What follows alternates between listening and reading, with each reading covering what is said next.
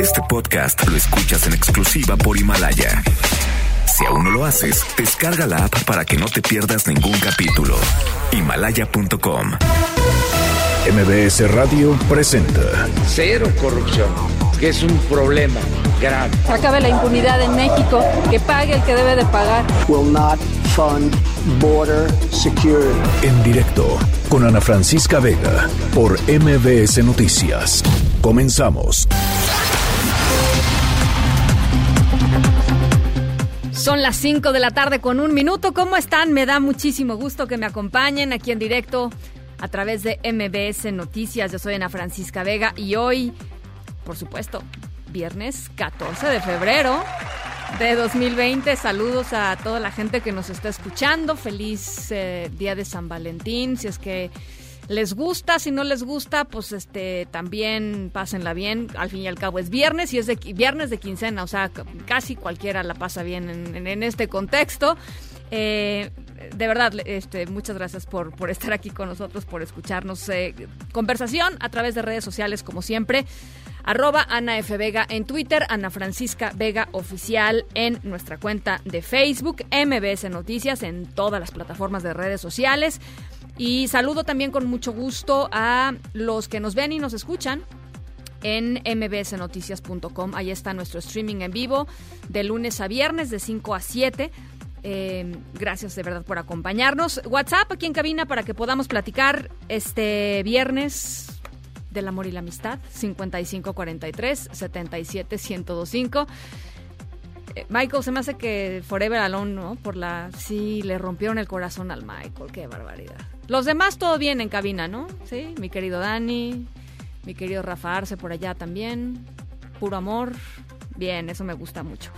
Eh, ahí les va de nuevo. Bueno, el Michael está disponible por si alguien se apunta. 55 43 77 102 5. Arrancamos. En directo ¡Alerta! ¡Alerta que camina! La lucha feminista por América Latina. Y tiemblen, y tiemblen, y tiemblen los machistas.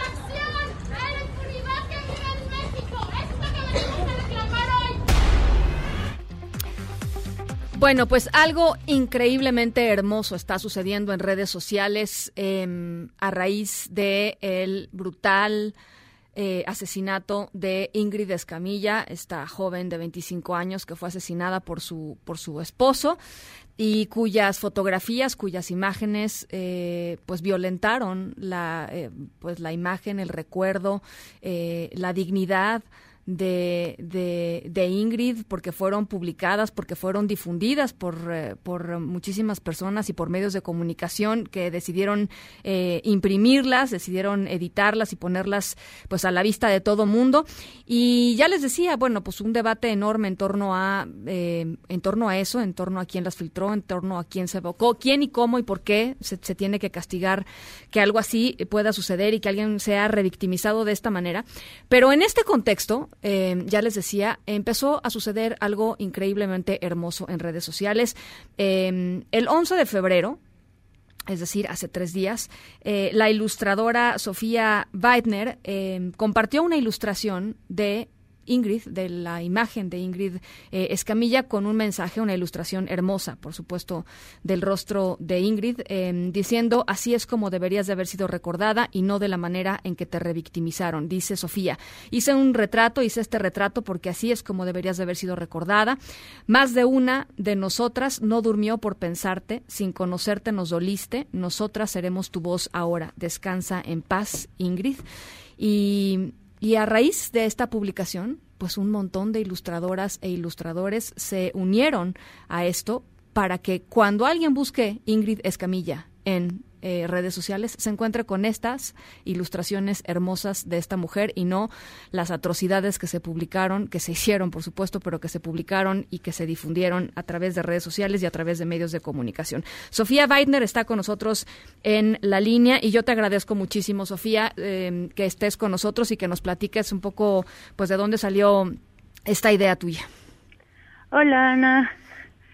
Este, pues mira, la idea principalmente era redignificar a Ingrid completamente y pues no sé, los los periódicos publicaron estas fotos atroces y la trataron como un objeto y lucraron con su tragedia.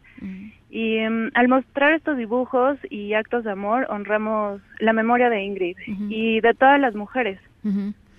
¿Cómo te, te, sorprendió que, que, después de ti, pues como cascada, eh, ilustradoras de todos lados, ilustradores de todos lados, este, empezaran a hacer lo mismo?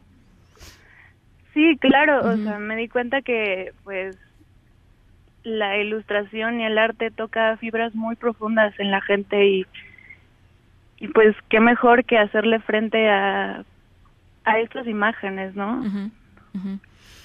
¿En qué momento decidiste, eh, Sofía, eh, sentarte a dibujar. ¿Cómo fue, cómo fue ese, cómo fue ese momento en donde tomaste tu, tu, tu pincel? ¿Con qué, ¿Con qué ilustraste? Estoy viéndola en este momento en pantalla, es una, es una preciosidad, la vamos a poner en nuestras redes sociales, pero eh, eh, ¿qué, ¿qué, pensaste en ese momento? ¿En dónde estaba tu mente, dónde estaba tu corazón cuando decidiste pues, eh, ilustrar a Ingrid?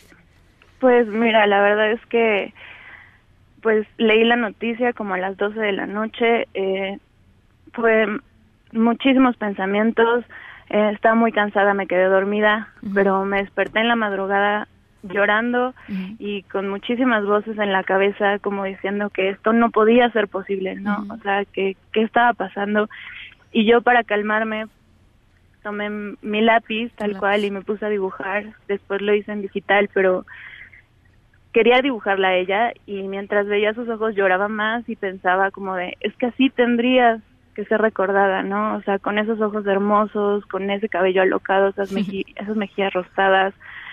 Y así es como quise representarla y dije, así tiene que verse y esta es la imagen que tienen que usar medios, o sea, periódicos, esto es como tiene que verse. Y la lancé pues al internet como como una catarsis también a primera hora de la mañana. Y pues se viralizó tal cual. Sí, sí, sí. Em, sé que estuviste pendiente de de la conferencia de prensa esta mañana. Eh, pues, sé que te interesa el tema de, pues evidentemente, de la violencia de género y te interesa, pues porque eres mujer y porque y porque vives esta realidad también.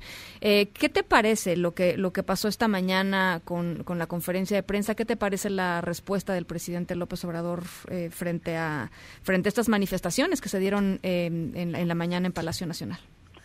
Bueno, primero que nada, mi admiración total a Frida Guerrera. Es alguien que no ha bajado la guardia, ha estado velando por todas estas víctimas de feminicidio, por sus familias y este y pues los datos están, ¿no? O sea, y como dijo ella, esto es desde el 2016. O sea, ella ella lleva el registro desde el 2016. Claro que los feminicidios llevan muchísimos años más. No es un invento, o sea, es totalmente indignante que pues que diga que es un invento. O sea, a mi punto de vista falta alguien que se encargue como de todo este tema de género, porque evidentemente el presidente ni siquiera sabe como de lo que está hablando, siento, ¿sabes? O sea, dice que sí, que va a apoyar, pero ¿cuáles son las acciones, ¿sabes? Y lo que hicieron estas chicas en la puerta es un acto de decir que se haga algo, ¿sabes? es importante que se ponga atención y y a lo mejor si no nos hacen caso con pancartas bonitas, pues entonces les vamos a llenar de pintura, ¿no? Tal cual. Tú has participado en estas, eh, digo, los últimos meses, la, Ciudad de México ha sido pues un, un lugar de mucha efervescencia, ¿no? De, mucho reclamo eh, y reivindicaciones feministas. Eh, ¿Tú has participado en algunas de estas marchas? Sí, sí, he participado en marchas. ¿Qué opinas de este asunto de, de, eh, las pintas y los destrozos y el vandalismo versus este, eh, las personas que dicen que las marchas y las manifestaciones deben de ser tranquilas, calmadas, en paz, este, etcétera, etcétera? ¿Cuál es tu Pues, opinión? Simplemente hay que regresar a la historia. O sea, las sufragistas en siglos anteriores que pedían votos para las mujeres hicieron actos vandálicos y solo así les hicieron caso lamentablemente sabes este yo no quisiera tampoco que esto pasara yo no hago ese tipo de vandalismo yo hago otras Intervenciones. actos ajá, intervenciones Llamémosle intervenciones. Ajá. Ajá, sí. Ajá. este pero tal cual o sea que se ponga atención en el tema no Pues es el punto Bueno, pues ahí está eh, Sofía Weidner. Eh, acabamos de, mandar su ilustración a través de redes sociales eh, para que la vean y a partir de ahí, si entran a, su a su a su publicación, pues van a ver la cascada, literalmente la cascada de, ilustradores e ilustradoras. Con eh, además me encanta eh, Sofía este este asunto de del arte, ¿no? Que permite que cada artista le ponga un énfasis distinto a las cosas que, que le llaman la atención o, o- o que de pronto imagine a, a Ingrid Escamilla de ciertos colores o que, o que ponga ciertos elementos. Me parece de verdad un ejercicio pues muy maravilloso, ¿no? Frente, frente a la brutalidad de pronto diaria. Es, es- eso es lo que es muy bonito de tu iniciativa. sí claro totalmente Pues te agradezco mucho, Sofía, eh, estos minutitos y ojalá que podamos seguir en contacto. no gracias a ustedes buen día Te mando un abrazo, Sofía Weidner, eh, artista, ilustradora, feminista. La pueden seguir en redes sociales, en mis redes sociales, arroba. Vega, están todos sus datos. Y otra de las cosas que sucedieron también en estos días que me parecieron increíblemente bonitas fue que em, m- muchísimas personas eh, no, no, que no, quizá no pueden ilustrar o no saben cómo ilustrar, suben fotografías con eh, el nombre de Ingrid Escamilla, fotografías de cosas hermosas, ¿no? Bosques, paisajes, eh, playas, frutas, flores, cosas bonitas, cosas que a ellos les signifiquen cosas bonitas. ¿Para qué? Para que cuando la gente entre a los buscadores y quiera encontrar las fotos de Ingrid destrozada, encuentre la belleza. ¿no? que encuentre y que asocie a su nombre con la belleza, que es, es una de esas cosas y una de esas iniciativas que van creciendo solitas en Internet, ¿no? orgánicamente en Internet, que pues terminan haciendo eh, pues más llevadera esta realidad que de pronto nos toca vivir a otras cosas. Noticias en directo. Bueno, y como parte de, de, pues el reclamo eh, en torno a eh, el asesinato de Ingrid Escamilla y de pues entre 9 y 10 mujeres todos los días que son víctimas de feminicidio en nuestro país. En estos momentos avanza por calles de la Ciudad de México y también en varios estados de la República Mexicana una manifestación de mujeres que protestan en contra eh, del feminicidio y por supuesto todo este tema de la filtración de las imágenes y la publicación de las imágenes del cuerpo de Ingrid Escamilla asesinada. Nora Bucio, ¿cómo estás? Me da mucho gusto saludarte. ¿Cómo está transcurriendo la manifestación? Platícanos. Bueno, se nos cortó claramente Nora Bucio. De pronto, de pronto estas conexiones ah, en el momento en donde están sucediendo las cosas en, en las calles, pues este son ligeramente complicadas, Em, pero vamos a hacer la reconexión con Nora Bucio. Ahí está. Nora, ¿me escuchas ahora sí? Así es, Ana Francisca, te saludo con muchísimo gusto y efectivamente nos encontramos en el corazón de esta manifestación feminista que está recorriendo en este momento pues el centro de la Ciudad de México. Déjame decirte que se están acercando a la Torre del Caballito. Ellas habrán de llegar en contingente hasta el periódico La Prensa, donde se espera que protesten en contra precisamente de este medio por la difusión de las imágenes del feminicidio de Ingrid Escamilla. Déjame comentarte, Ana Francisca, que bueno, pues se ha advertido desde el inicio una serie de códigos en esta manifestación. La primera de ellas es que se trata de una marcha separatista, es decir, no se permite que los hombres se acerquen a ella, ni tampoco, por supuesto, que formen parte de la misma, aun cuando se trate de padres, hermanos, amigos o novios de las mujeres que están integradas a este contingente. Ellas van en este momento resguardadas, pero hay una serie de códigos, si me permites, escuchamos las indicaciones. Claro, adelante. ¡Negra! Gritamos negra y encapsulamos a un agresor si es que está en medida de lo posible. las demás nos acercamos ahí para apoyar a las compañeras inmediatamente. ¿Estamos claras? Sí. Roja, así, para cualquier emergencia de que una de nuestras compañeras esté en peligro. Azul, por si cualquier policía está cerca, nos agarramos de las manos y hacemos una cadena para evitar ser separadas. Violeta, si alguien necesita ser escuchada, alzamos los puños y guardamos silencio. Y bueno, pues Ana Francisca, dentro de estos códigos también se marca precisamente que en el momento en que estas jóvenes que participan en esta movilización, si quieren realizar alguna pinta o se sienten en peligro, pueden ser encapsuladas por sus propias compañeras. Hay que señalar que esto, pues obviamente ha sido aprovechado por las mujeres que están realizando pintas en el inmobiliario de la ciudad. Ellas inmediatamente son encapsuladas, son tapadas con parte de las pancartas que portan las manifestantes para evitar que sus rostros o sus imágenes sean tomados. Hay un grupo, pues importante, Ana Francisca, en este momento de mujeres policías que están cercando parte del periódico La Prensa, que están resguardando también, por supuesto, esta manifestación. Y bueno, pues ellas ya se encuentran precisamente en la esquina de la Torre del Caballito, están reorganizándose porque parece que por un problema de logística se dirigían más bien hacia la esquina de la información, que recordarás que aglutina varios diarios, pero ninguno de ellos la prensa. Y bueno, pues están ya congregándose, están reorganizándose y lo que habrán de solicitar eh, a la directiva de este periódico es una disculpa pública por la difusión de las imágenes. Lo mismo hicieron en el periódico Reforma hoy al mediodía, donde un contingente mucho menor de aproximadamente 20 mujeres, este lo supera por muchísimo, yo podría decirte que estaríamos hablando de alrededor de unas 700 mujeres que participan en este momento, en esta movilización, pero bueno, pues están exigiendo pues esa disculpa pública. Ellas hicieron antes de iniciar esta movilización un tapete enfrente del Palacio de Bellas Artes, que por cierto, déjame también recordarle a la gente del auditorio que estos monumentos se encuentran ya tapiados, están resguardados para evitar ser dañados nuevamente por esta manifestación. Y bueno, pues ellas hicieron ese tapete con las fotos, con flores y con veladoras para conmemorar a las víctimas del feminicidio, más de 20% en la Francisca en lo que va de este año. Es lo que tenemos en este momento y bueno, pues ellas han recomenzado ya a caminar hacia el periódico y seguimos en contacto. Eh, reconectamos contigo en un ratito más, Nora. Seguimos pendientes. Muy buenas tardes. Te agradezco muchísimas gracias, Nora Bucio, ahí desde la manifestación en calles de la Ciudad de México, en el centro de la Ciudad de México. Ya les decía, van, eh, Nora nos reportaba que van rumbo al periódico La Prensa. Y esta mañana el, periódico La Prensa, em, eh, pues en su primera plana, em, eh, la columna, digamos, la de ocho columnas, la nota principal, lo, lo único que dice es compromiso y hay una, pues un editorial que, eh, que publica la prensa, un poco justificando la pues lo que habían estado haciendo, digamos, la publicación de imágenes eh, ofensivas, de imágenes revictimizantes. Les voy a leer nada más dos, eh, dos pequeños parrafitos de lo que dice la prensa esta, esta mañana.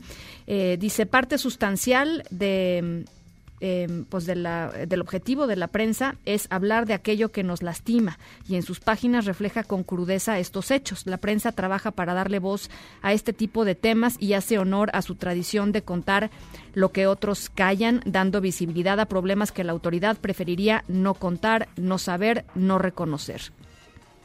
Después hace un recuento de lo que ha hecho la prensa desde su nacimiento en 1928 y finalmente dice hemos modificado lenguajes y ajustado coberturas de acuerdo a los lineamientos legales. Entendemos que hoy no ha sido suficiente y hemos entrado a un proceso, a un proceso de revisión más profundo. En eso estamos. Habremos de acercarnos a actores sociales que nos aporten ideas y que validen cada decisión que tomemos. El compromiso de informar queda intacto. Nos debemos a nuestros lectores y seguiremos avanzando. No hay una pues no hay una disculpa por la publicación de las de las fotografías del cuerpo de Ingrid Escamilla asesinada, eh, pero eh, veremos cómo responde la prensa ahora que vaya esta marcha eh, pues a sus oficinas después de que en la mañana bueno pues esto es parte de lo que lo que publicó el diario La Prensa que básicamente pues da un poco a entender que hay una revisión de lo que va a publicar en el futuro, aunque, aunque hay que decirlo, bueno, no lo dice, no lo dice absoluta y claramente. Y también hasta Palacio Nacional, donde el presidente Andrés Manuel López Obrador dio su conferencia, eh, da su conferencia todas las mañanas, se escucharon los reclamos de las uh, feministas que en la Puerta Mariana se hacían escuchar así. ¡Podemos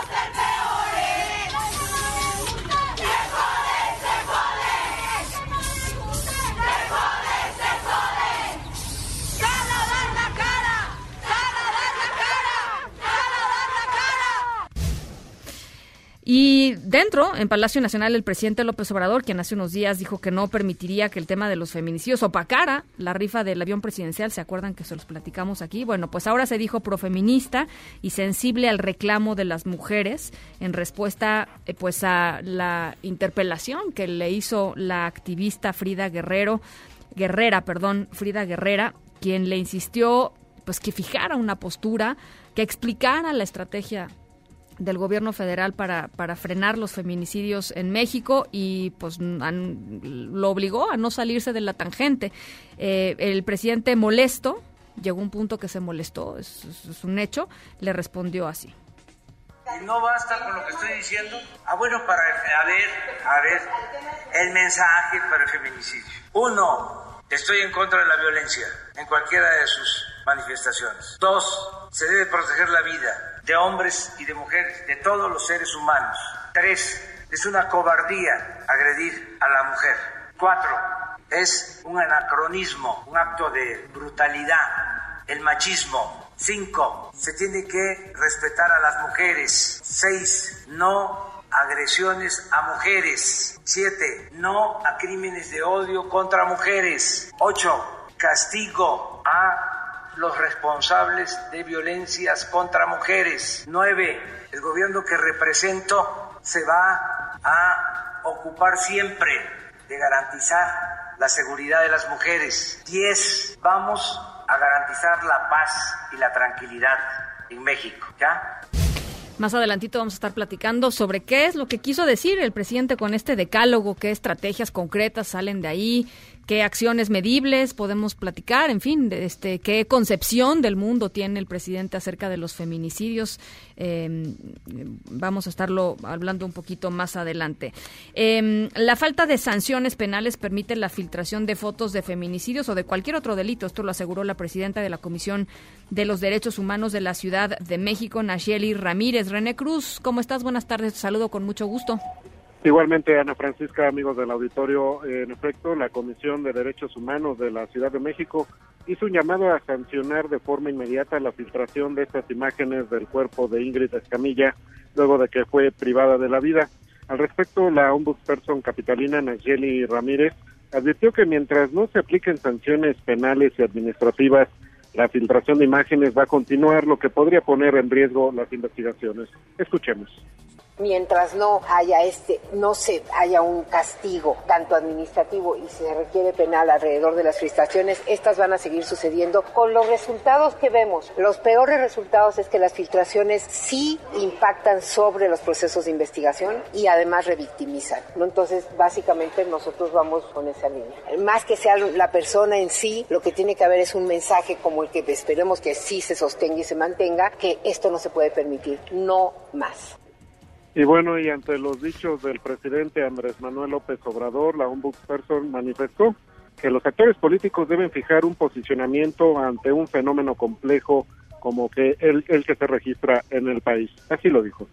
Estamos ante un fenómeno complejo que no puede, no puede desaparecer de un día a otro. Lo que tiene que hacerse es atender, eso es lo que tiene que hacer. Pero es importante el, presidente de un posicionamiento público, ¿no? Sí, yo creo que sí, sí, es importante que todos los actores políticos demos un posicionamiento público. Y yo todavía, al menos de cosas como las que pasaron la semana pasada con el fiscal, no veo que puede ser que no sea el tipo de posicionamiento que todos queramos en el nivel que sea, pero todavía no veo a nadie defendiendo que no sea algo que tenga que estar en la agenda que sea prioritario. Asimismo, Nayeli Ramírez eh, recordó que el año pasado la comisión documentó que en al menos tres de cada diez casos de feminicidios investigados existe filtración de las imágenes de las víctimas. Enfatizó que la vida de las mujeres no puede ser un botín ni la extrema violencia hacia ellas un objeto de consumo. Ana Francisca, el reporte que tengo. Te agradezco mucho, René. Buenas tardes. Un abrazo. Otro revés en otros temas a la justicia de la Ciudad de México. Oscar Andrés Flores, alias El Lunares, va a salir de prisión otra vez. Hace un par de días, hace, un par de días lo metieron y salió de prisión. Eh, volvió a entrar y va a volver a salir. Así lo determinó un juez de control después de una audiencia que se prolongó por más de dos horas. Juan Carlos Alarcón, este es el mismo, ¿no? Que había salido de la cárcel y que lo volvieron a encarcelar el mismo día, etcétera, etcétera. ¿Qué, ¿Qué es esto, eh, Juan Carlos? ¿Cómo estás? Buenas tardes. Vaya, pues vaya situación verdaderamente, Ana Francisca, como bien lo comentas, disculpan, por favor, eh, vaya situación la que pues ahora eh, priva en la Ciudad de México con esta nueva liberación de Óscar Andrés eh, alias Lunares, pues que como bien lo señalas, por segunda ocasión en menos de una semana, este individuo y su defensa echó por tierra las acciones que emprendió la Fiscalía General de Justicia de la Ciudad de México y también la Fiscalía General de la República. Autoridades judiciales informaron que el Ministerio Público no acreditó el delito de privación ilegal de la libertad en la modalidad de secuestro expresa agravado por el que lo acusó y obtuvo orden de aprehensión. Dicha causa se inició con base en la denuncia que presentó un comerciante en el centro histórico quien afirmó que Lunares lo había privado de la libertad para obtener alguna cantidad de dinero. Por esa razón, el juzgador determinó no vincular a proceso al supuesto líder de la organización criminal que mayor violencia ha generado en los últimos años en la capital del país. Con esta resolución, Ana Francisca, el juez del Tribunal Superior de Justicia de esta ciudad decretó libertad inmediata del acusado, por lo que se prevé que esta tarde salga del reclusorio preventivo Varonil Norte. Apenas el sábado pasado, la defensa de Óscar Flores demostró la ilegalidad en la detención de su cliente a través de videos en los que demostró que las corporaciones locales y federales lo capturaron en un domicilio para el que tampoco tenían orden de cateo en el estado de Hidalgo. Sin embargo, agentes de la Policía de Investigación acudieron esa misma tarde al penal federal del Altiplano para ejecutar una orden de aprehensión en su contra emitida por un juez también de la Ciudad de México. De hecho, el Lunares quedó en el reclusorio norte con la medida cautelar de prisión preventiva oficiosa y no pasaron muchos días. Este viernes este viernes se, llevó a cabo la continuación de la audiencia por, por videoconferencia en la que el juez decretó la no vinculación por falta de pruebas, así es que en menos de una semana, dos reveses jurídicos, la defensa indudablemente de El Lunares pues aplastó al Ministerio Público y ahora este criminal estará de nueva cuenta en las calles de la Ciudad de México. y es el reporte que tengo. Te agradezco mucho, Juan Carlos. Buenas tardes. Ya van tres días de que el exdirector de Petróleos Mexicanos, Emilio Lozoya, está en la cárcel allá en España. Va a seguir eh, tras las rejas en Málaga, eh, acusado de asociación delictuosa, operaciones con recursos de procedencia ilícita y cohecho, por supuesto, en lo que, pues, en lo que se realiza todo su juicio de extradición. Eh, vamos hasta España con mi compañero Carlos Rubio Rosell. Te saludo con mucho gusto, Carlos. Buenas tardes. Buenas tardes, Ana Francisca. Así es, el director de Petróleos Mexicanos, Emilio Lozoya, pasa ya sus primeros días recluido en la cárcel, en concreto en la prisión provincial de Málaga, en el municipio andaluz de Alaurín de la Torre, a 540 kilómetros de Madrid, de donde se espera que sea trasladado en las próximas semanas a la cárcel de Soto del Real de la capital española, mientras aguarda que el gobierno de México en los próximos 45 días que ha dado de plazo el magistrado de la Audiencia Nacional, Ismael Moreno, tramite su extradición. Lozoya vive en este momento junto a unos 1.100 presos en una celda de 3 por 4 metros, donde por todo mobiliario cuenta con una mesa de ladrillo y un armario y dos literas de tabique. La cárcel donde el exdirector de Pemex, un hombre acostumbrado al lujo, pasará sus próximas noches es célebre en España debido a que desde principios de este siglo alberga a famosos políticos imputados en grandes escándalos de corrupción de la Costa del Sol. De los 13 módulos que hay en esa prisión, que cuenta con una pequeña alberca, salones de clase y talleres, uno de ellos es conocido como módulo de respeto y otro es exclusivo y único de mujeres. A ese módulo de respeto son derivados aquellos reos que por su buen comportamiento o por el cumplimiento de las tareas de reinserción que se les encomiendan, privilegio del que aún no goza Emilio Lozoya, eh, ya que la recomendación del recluso para que sea destinado a esa zona es propuesta por el educador que lleva el módulo al que corresponde. En este momento el político mexicano eh, pasa en otros eh, en otros módulos sus días, pues es apenas un novato.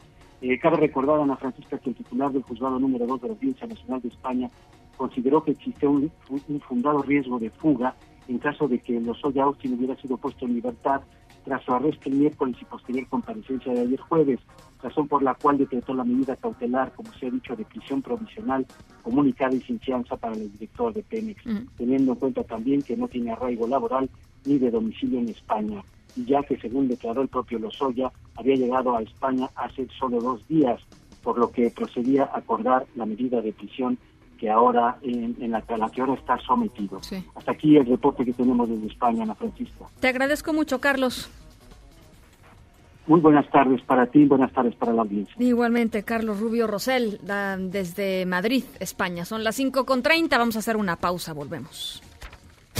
En directo con Ana Francisca Vega, por MBS Noticias. En un momento regresamos. Este podcast lo escuchas en exclusiva por Himalaya.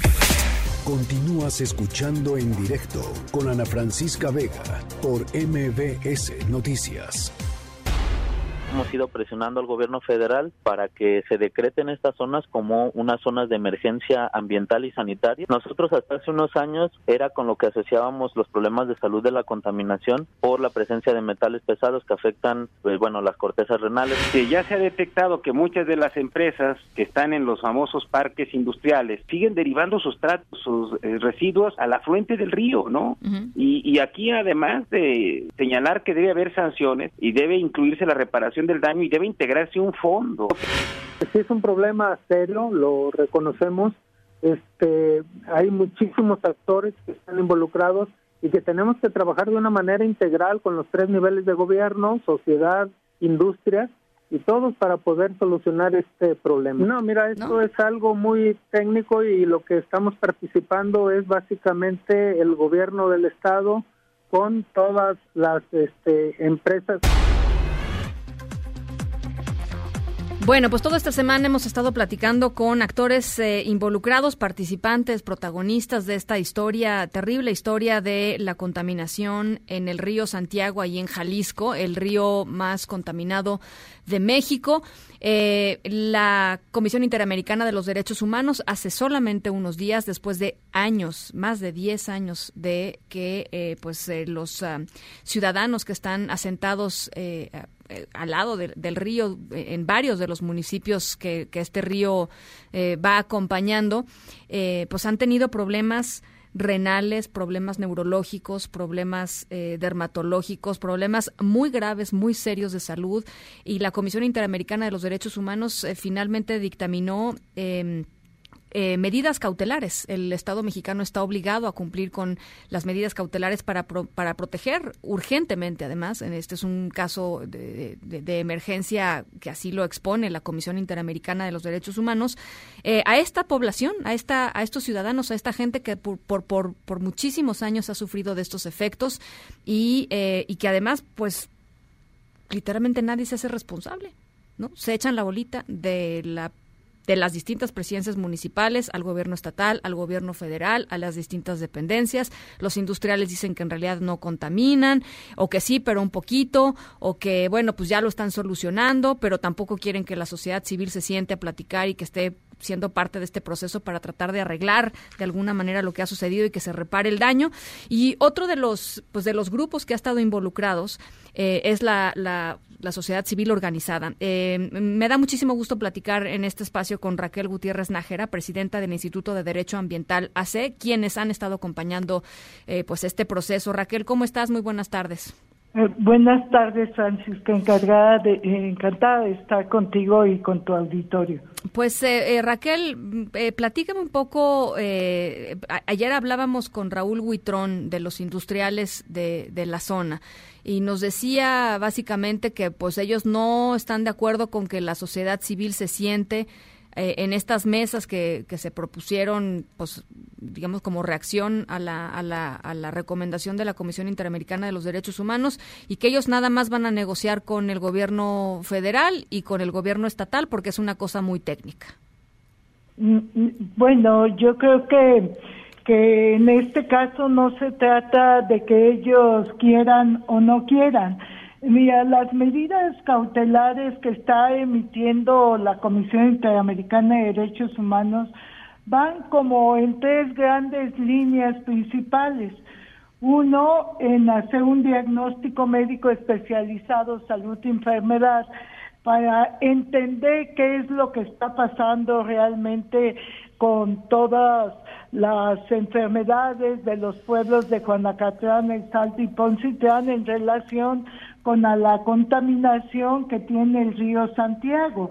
el otro aspecto muy importante es la atención médica ya como una medida directa a las poblaciones de estos sitios y me parece que otro aspecto que tiene que, que, ver con controlar los riesgos de las fuentes, es decir, con todo el tema de las descargas al río Santiago, pero adicionalmente establece un mecanismo transversal de cómo deba de hacerse esto.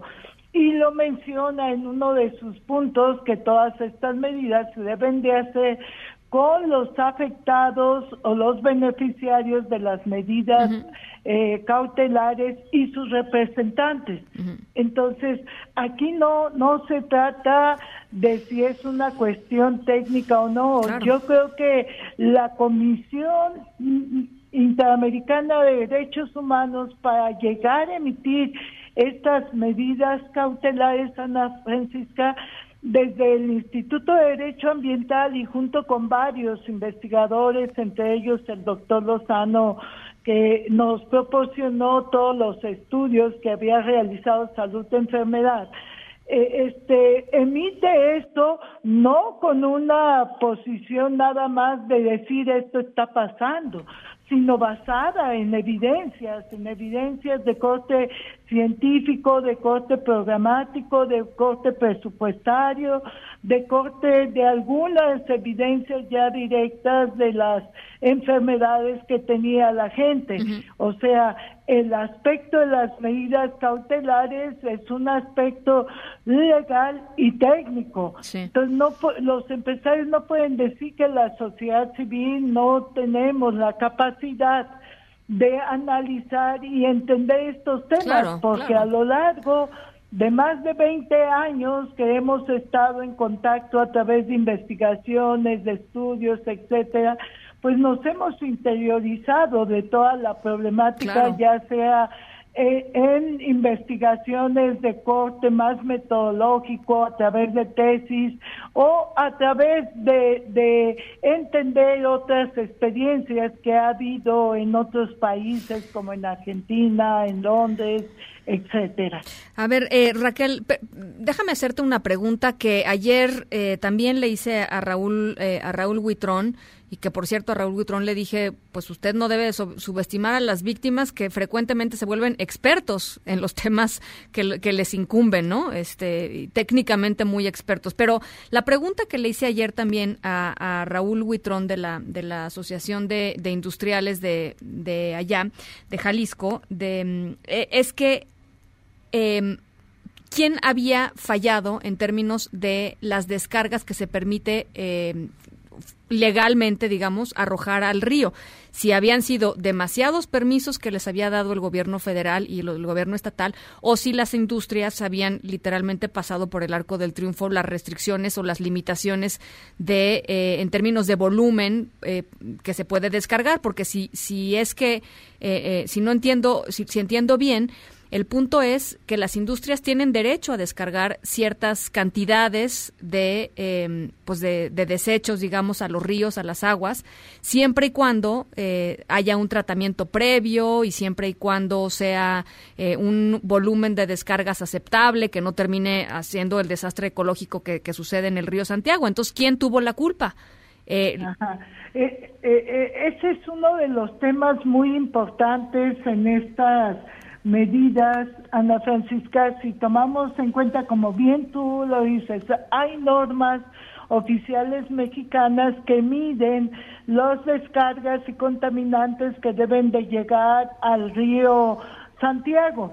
Efectivamente, la Conagua, cuando son descargas que van a un cuerpo de agua nacional, es quien emite los permisos para descargas a un cuerpo de aguas nacionales. Es decir, la Comisión Nacional del Agua da concesiones para aprovechar el agua, las aguas nacionales, pero también emite permisos de descargas para enviarlas o que tengan un destino final que es que sea un cuerpo de agua nacional. Pero también los municipios descargan sus aguas residuales eh, este, a un cuerpo de agua nacional como es el río Santiago vía sus drenajes. Entonces nosotros aquí tenemos tanto descargas como de la industria, como descargas público-urbanas, que, que llevan aparejados, pues además de las domésticas, las de servicios, ¿no? Que, que se prestan en una ciudad, pero también las descargas de las industrias que están a lo largo y ancho del corredor o de la ribera del, del río Santiago. En esta perspectiva, ¿qué es lo que pasa? Que no hay un monitoreo de la capacidad de resiliencia que soporta un río, es decir, cuando un río pierde su capacidad natural de recuperarse, ya no debería de haber permisos de descarga al río y se deberían de parar todas ellas para revisar y evaluar este, la, la salud ambiental de ese eh, cuerpo de agua nacional. En el caso del río Santiago, y me parece que es el caso de nuestro país, esto no se mide y no se monitorea. ¿Cómo? con agua, como bien lo decíamos en nuestras respuestas al, al informe del gobierno mexicano, pues tiene muchas limitaciones en cuanto a su capacidad real de supervisión e inspección en eh, los cuerpos de agua nacionales. Entonces, así que tenemos pues al río en el estado que está. Entonces, Raquel, lo que pasa es que dan estos permisos eh, y luego no regresan a ver si hay un daño tremendo eh, y, y quizás se siguen dando permisos, ¿no? supongo. Así es. Porque pues y se siguen dando porque ellos eh, este, tienen esa capacidad y la ley no prevé estos esquemas. Entonces realmente la Conagua no vigila, la norma oficial mexicana es muy laxa. Y además eh, las capacidades de, de, de pudiéramos decir, o las capacidades técnicas de la empresa, tomando en cuenta que las multas son muy, eh, muy laxas también, pues le sale más barato mandar todo al río que establecer medidas tecnológicas adecuadas que lleven a o descarga. Pues el, peor de los escenarios, ¿no? El peor de los escenarios ese que nos estás describiendo. Y nada más rapidísimo quisiera este, preguntarte para finalizar, Raquel, cuando tú dices al inicio de, de, esta entrevista, cuando me dijiste eh, que se necesitan estudios para ver lo que realmente está sucediendo con la salud de estas de las personas en estos tres municipios, en Poncitlán, en eh, Juanacatlán y en... Em, y en el otro municipio, ya se me olvidó cuál es el nombre del otro municipio, pero en, los tres municipios, ¿por qué dices realmente? Porque no hay certeza de, de lo que les pasó o no hay una correlación, no, no, no, hay una, digamos, no hay un documento que verifique efectivamente que hay una correlación directa entre esta contaminación y las afectaciones a la salud de estas tres, eh, de estas, eh, de estos tres comunidades. Hay varios estudios, sobre todo en niños y mujeres este, embarazadas y lactantes, que realizó el doctor Lozano Casten, que sí ya muestran una relación de causalidad entre eh, la contaminación, por ejemplo, en las comunidades de Poncitlán, como San Pedro Ixicán, Mezcala y Chalpicote, pero en el caso de Juanacatlán y El Salto necesitamos realizar estudios más a profundidad. Y lo bueno es, eh, eh, Ana Francisca, en que ya hay un estudio base que realizó la Universidad de San Luis Potosí, que, que apareció casualmente por arte de magia gracias al, a periodistas como, como tú, que, que estos temas no lo dejan y que pidió vía transparencia este estudio, que se había generado en el 2008, 2009 o el 10 a, raíz del estudio de la Organización Panamericana de la Salud y que establece este daño y relación que hay entre metales pesados y poblaciones de Juanacatlán y El Salto en esta otra parte. Y, y yo creo que la Comisión Interamericana cuando dice hacer el diagnóstico, pues implica hacer un diagnóstico que sería emblemático en nuestro país sobre la salud, contaminación, enfermedad, porque casi siempre la Secretaría de Salud de nuestro país se ha negado a admitir esta causalidad, Pues porque ellos establecen principios de causa-efecto cuando en estas materias el principio base es el principio precautorio. Claro. ¿no? Entonces yo creo que también le tien- tenemos que cambiarle el chip a la Secretaría de Salud en México en estos casos que desgraciadamente cada día proliferan más en nuestro país. Bueno, pues muy interesante esta conversación, Raquel. Eh, te agradezco mucho y por supuesto vamos a estar insistiendo en este tema, vamos a estar insistiendo en que el gobierno del estado de Jalisco eh, pues nos, nos, nos conteste al respecto, porque pues hemos estado pidiendo una entrevista particularmente sobre este tema, ¿no? Sé, que hay un montón de temas que tratar con el gobierno de Jalisco, pero lo hemos estado pidiendo ex- exclusivamente para tratar este tema y aparentemente la agenda del gobernador no, no da para, para, para, pues para platicar con, con nosotros y con toda la gente que nos está escuchando, pero, pero vamos a seguirle, eh, a a seguirle dando, Raquel, y estamos en comunicación. Pues muchas gracias, Ana Francisca, por tu trabajo y ojalá que el gobernador de Jalisco se abra a crear puentes y un diálogo abierto y constructivo con los industriales y con la federación, los tres gobiernos de niveles, porque es un hecho que las plantas de tratamiento, su programa que él está impulsando, basado nada más en este cama, en este tema, es insuficiente. Bueno, pues ahí está Raquel Gutiérrez Nájera, presidenta del Instituto de Derecho Ambiental AC. Muy buenas tardes y muchas gracias, Raquel. Encantada y buena tarde. En directo.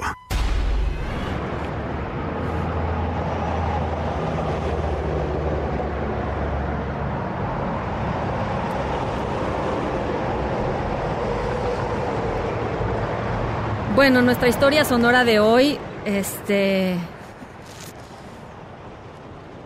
Nuestro jefe de información nos quiere romper el corazón el 14 de febrero, para los que ya lo tienen roto.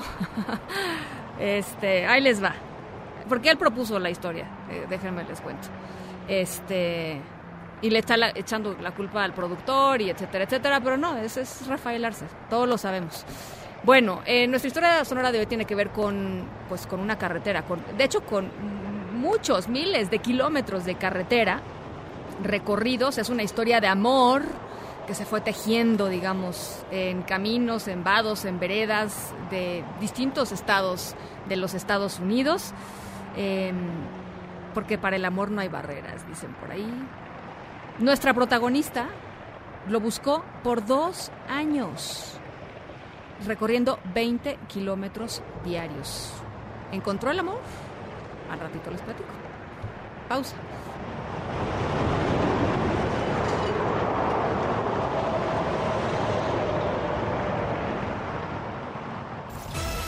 En un momento continuamos en directo con Ana Francisca Vega. Este podcast lo escuchas en exclusiva por Himalaya. Continúas escuchando en directo con Ana Francisca Vega por MBS Noticias. Línea directa con Ezra Shabot. Querido Ezra, ¿cómo estás? Bien, buenas tardes, eh, buen fin de semana para todos, Ana Francisca Vega. Bueno, pues ahí estamos en este esta semana donde muchos temas estuvieron dando la vuelta, el tema del INE, por supuesto, pero lo que creo que hoy vuelve a repetirse como lo que podríamos llamar una historia que vivimos hace mucho tiempo es de cómo sectores empresariales tratan de relacionarse con el gobierno, un gobierno que en principio pues no los ve como socios, no los ve como aliados, no los ve como una parte fundamental de la sociedad mexicana. Es cierto, a veces lo dice que sin ellos no se puede eh, pues desarrollar el país, pero en el fondo se tiene una concepción bastante, pues te diría poco eh, aceptable del trabajo del empresario. Y esta es, esta es, un- esta es la, la, la concepción que se tiene por parte, por lo menos, de determinado grupo dentro de lo que hoy se llama gobierno federal. Y a partir de ello es que pues los meten a jugar una determinada posición para resolver un problema que en realidad no era no era de ellos. El tema, por supuesto, del avión y de la forma en la que pues se les hizo bolas el engrudo con respecto a la rifa del avión y qué hacer con el avión presidencial, termina en algo que pues reproduce este tipo de diferencias con respecto a qué, cuál es la obligación del empresariado mexicano. Es cierto, un empresariado que no paga muchos impuestos porque todavía tenemos una estructura fiscal en donde las grandes, grandes empresas pues tienen la capacidad de eh, pues eh, no hacerlo, no porque lo evadan, porque legalmente se les da esa posibilidad frente a lo que es el ciudadano común y corriente que ya sea como causante cautivo, ya sea como asalariado, pues eh, eh, se le retiene directamente el impuesto. Y a partir de ello, pues estas empresas empiezan a relacionarse, a vincularse con el poder. De repente, pues eh, hacer empresas que se les eh, perdonan impuestos no pagados, eh, empresas que en esta relación con el poder pues tienen una enorme capacidad de eh, de repente acercarse, alejarse y llevar a cabo lo que pues hoy vemos prácticamente que es pues responder al llamado de un presidente no para una situación de emergencia, sino básicamente para sacarlo del hoyo en el que él se metió con respecto a un tema como es el avión. Ir de repente a Palacio Nacional, en donde lo sientan abajo, por supuesto, para que vean dónde está el poder político, con el gran poder económico. Muy simbólico, ¿no, Esra? Es, esta, esta mesa este esta mesa como de perdóname la referencia pero es, este como como en las universidades británicas no en donde hay una una una mesa alta de hecho así se le conoce no en donde está la, la jerarquía y la autoridad y el resto pues la, la, prole digamos abajo no los estudiantes y todos abajo pero pero la autoridad se sabe y se ve dónde está no igual acá. e incluso la autoridad económica. Allí arriba estaba don Carlos Slim, ahí estaba la señora María Asunción Zavala, ahí estaban los del gran billete, y luego ya abajo, pues en primera fila, pues los también aparecían ahí, no quiero ya seguir dando nombres, pero los que tenían más o menos un billete fuerte, y ya para atrás veías aquellos a los que pues eh, incluso algunos de ellos decían que no llevaban pluma para pues no poder este, marcar ahí el papelito donde les habían dejado que qué es lo que tenían que dar. A mí me parece muy claro este, este hecho, bastante simbólico, política la forma es fondo, y esto fue lo que el mensaje que claramente se manda. Voluntario, por supuesto, lo que llamamos voluntario de a fuerzas, en donde pues eh, se convoca abiertamente a este, a este sector a entrarle y pagar pagar por un servicio que tiene que eh, pues eh, proporcionarse por parte del Estado con los impuestos de todos Así es con el presupuesto, los asuntos de salud se pagan con eso. Cuando uno hace este tipo de colectas, por ejemplo, es eh, válido cuando son situaciones de emergencia y, tú me dices que se produjo un terremoto o una situación grave y entonces convocas a esto, tiene una legitimidad. Pero de repente decir que esto es para hospitales y es para servicios o para instrumental médico cuando has tenido por un lado un subejercicio pues brutal mayor del millón de dos mil millones de pesos y por otro lado pues también tienes eh, un recorte al propio eh, presupuesto de salud, pues no entiendo la necesidad urgente de utilizar a este tipo de mecanismo para recolectar dinero. Es una recolecta, por llamarla así, de dinero no de las empresas, además que les sería difícil pues encontrar un es el dinero propio, ¿no? El dinero personal de, los, de, los, empresarios. Sí, a ese sí es, el señores que digan eso y por ello el día de hoy decía el presidente pues, que no podía dar los nombres, bueno, los que los pescaron, figuras conocidas ahí estaban, pero eso también te lleva a otro problema, que es la falta de transparencia. Por supuesto. O sea, eso por un lado y por otro es, esos son recursos extraordinarios que cómo los vas a, canalizar. Hay problemas legales realmente y problemas propios en un sistema democrático y en una estructura, digamos, de administración pública que, pues, cómo los reportas, qué les haces, son, son perdón, deducibles o no son deducibles de impuesto, eh, el mismo tema de la lotería, los dos mil millones que recibieron, es otro, otro problema aparte que no tiene que ver con empresarios, bueno, tiene que ver porque se los devolvieron empresarios al señor fiscal, en donde pues esto es dinero del, si se lo devolvieron es dinero del Infonavit, y es dinero de, pues de, un Infonavit que es una estructura tripartita y tú no puedes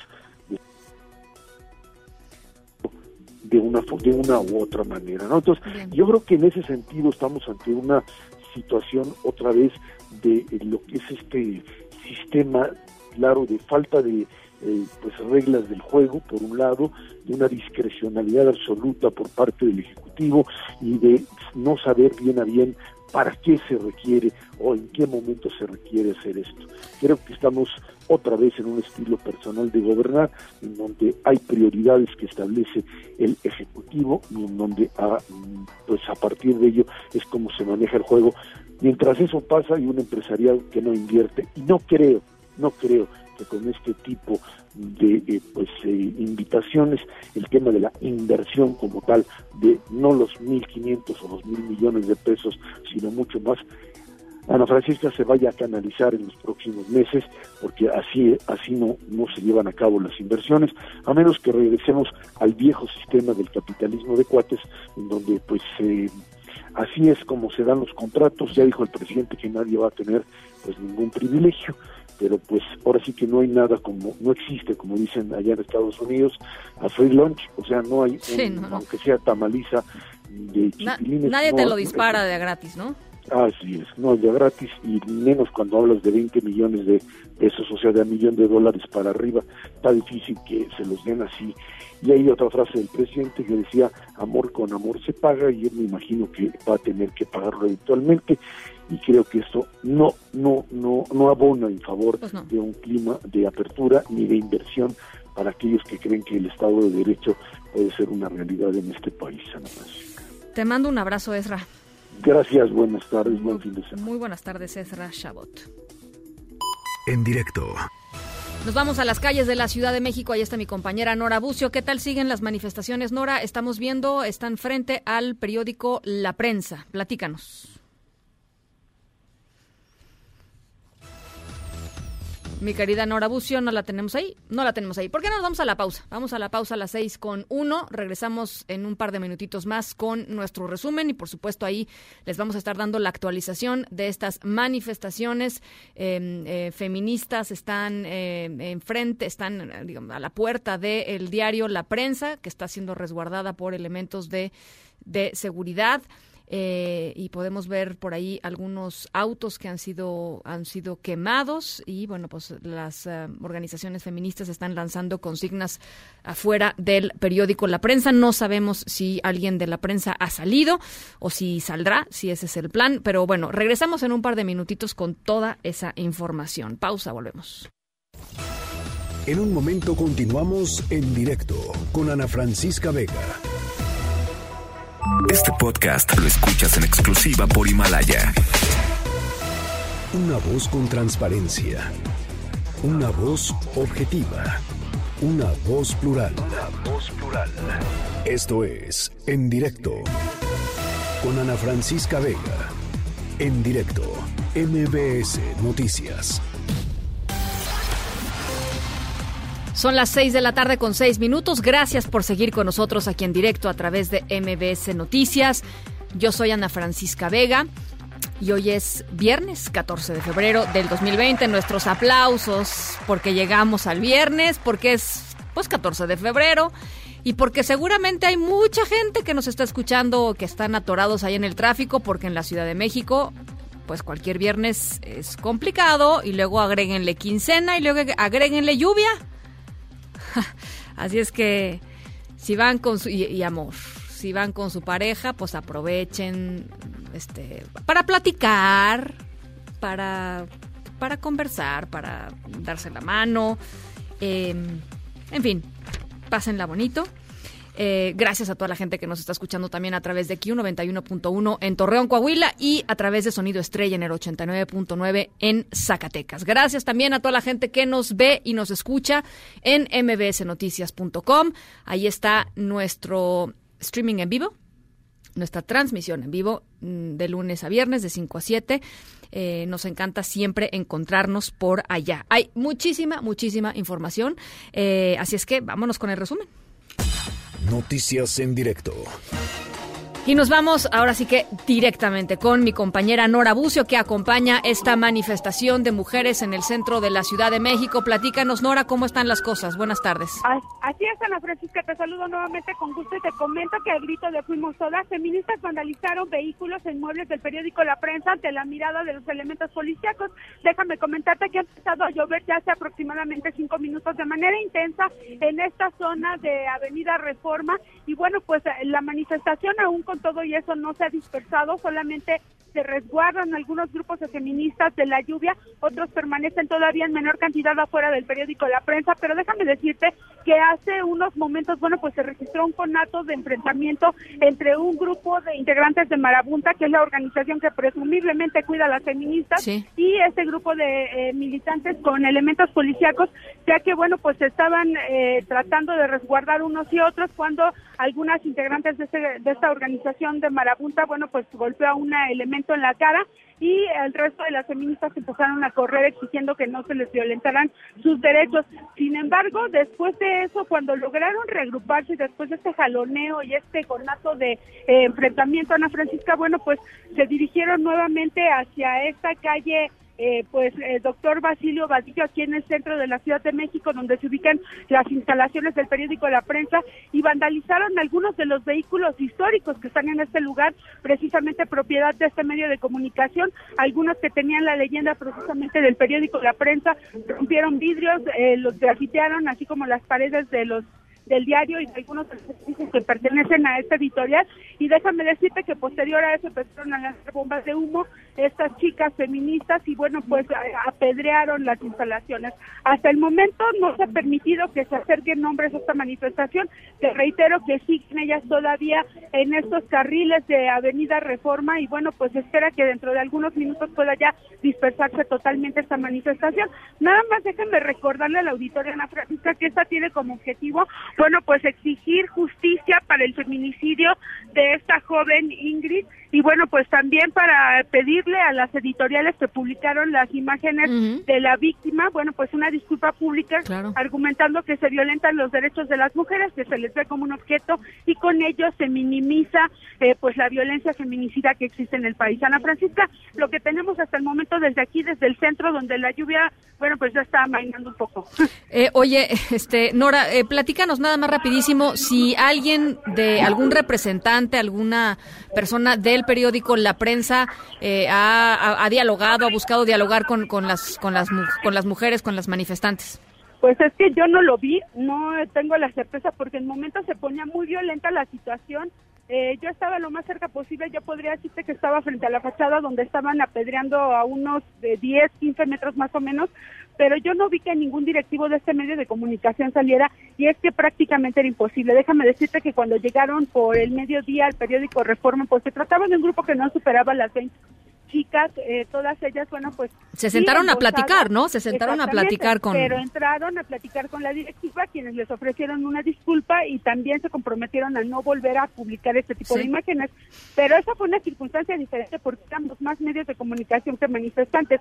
Aquí, Ana Francisca, la situación es diferente porque estamos hablando en un inicio que yo creo que en el punto más elegido de haber llegado alrededor de mil jóvenes que participaban en esta manifestación, de una situación totalmente diferente, porque aquí sí llega llegaron, bueno, pues exigiendo que no se presentaran nombres, argumentando que era separatista, advirtiendo que no iban a aceptar provocaciones ni de la policía ni de los medios de comunicación. Y también, bueno, pues obviamente en una actitud diferente cuando llegaron a Isandrita, enseñando algunos inmuebles del centro y principalmente llegan hacia este lugar donde se usa el periódico de la prensa y empiezan no a buscar el diálogo, sino más bien a grafitear y bueno, pues a, confrontarse con quienes estaban en este lugar. Y bueno, pues eh, Ana Francisca, lo que ocurre en este momento es que se está casi dispersando en la totalidad la manifestación.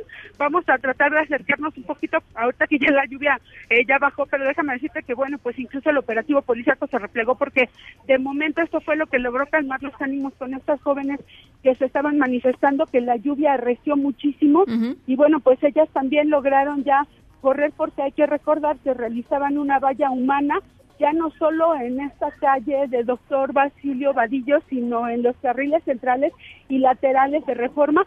Están resguardadas, siguen algunas enfrente de la fachada del periódico La Prensa todavía manifestándose, ya en una cantidad menor, pero no se han ido todas y siguen, bueno, pues lanzando consignas Ana Francisca, la policía observándolas a lo lejos, eh, no tan cerca de esta situación, porque pues evidentemente ya hubo, como te lo comento, con actos de confrontación. Muy bien. Pero bueno, pues siguen estas jóvenes todavía aquí enfrente del periódico de la prensa y si logramos escuchar parte de lo que ellas están gritando en este momento como consignas, como consignan a Francisco. Vamos a escuchar, sí. Y bueno, pues te reitero que hay en este momento una valla de elementos policíacos resguardando este algunos medios de comunicación y pues ellas lanzando consignas. Bien, te agradezco mucho el reporte, Nora. Regresamos contigo en un ratito más.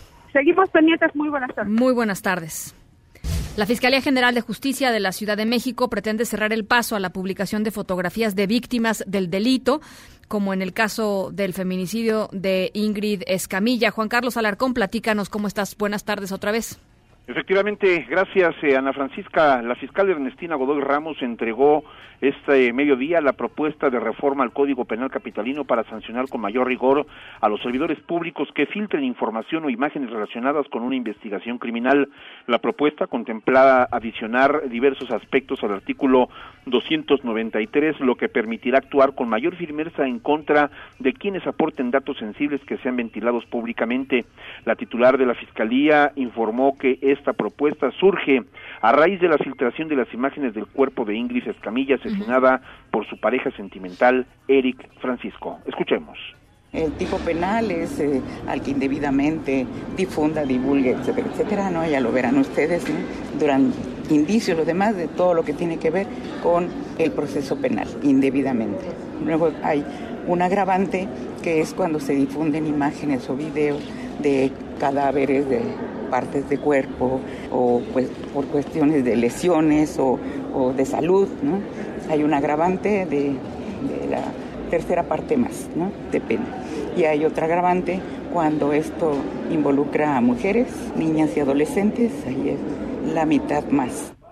Otra agravante está relacionada cuando filtren a algún miembro de los cuerpos de seguridad, es decir, cuando algún policía filtra alguna fotografía o algún dato que esté contemplado dentro de las carpetas de investigación. En su discurso ante los diputados de la Comisión de Administración y Procuración de Justicia, Ernestina Godoy sostuvo que la libertad de expresión es un derecho fundamental para toda democracia, pero aclaró que los medios de comunicación no deben apartarse de la ética y responsabilidad social. Escuchemos. Pero los medios tienen una gran responsabilidad legal y ética con los derechos de las víctimas que deben de asumir y respetar. Exhibir a las víctimas sin reparar en sus derechos y en el dolor que provoca es un acto de profunda irresponsabilidad. A esta autoridad no nos corresponde ni regular ni censurar a los medios pero sin menoscabo de su libertad de expresión, les formulamos un atento llamado para que se abstengan de publicar imágenes o información confidencial de las víctimas que violenta sus derechos y el de sus seres queridos.